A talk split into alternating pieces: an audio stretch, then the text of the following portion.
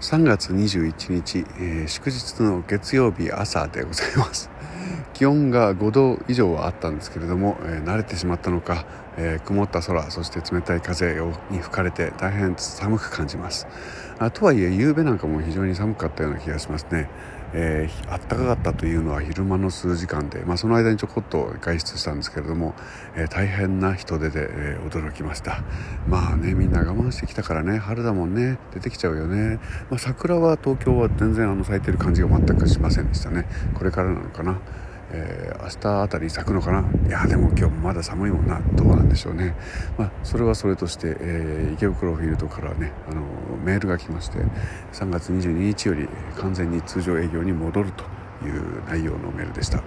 えー、そうですね。相変わらず情熱的なクソ熱い暑苦しいメールが、えー、来まして相変わらずで嬉しいなと思いました、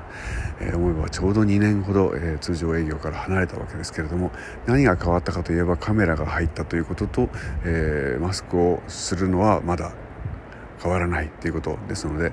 まあ結果的には、えー、プラスの要素だけかな、まあ、ちょっとまだ大声で歌うとか大声で笑うとかもしかしたらいけないのかなっていうはばかりが残る程度ですかね、まあ、いずれにしても春がこれからやってくるんだなという感じがします、えー、もう少しだけ体を休めて明日から、えー、進んでいこう。違う違う明日謝恩会をやるんですよ、えー、暇な方は聞いてあげてください。大したことはありません。いつもと一緒です。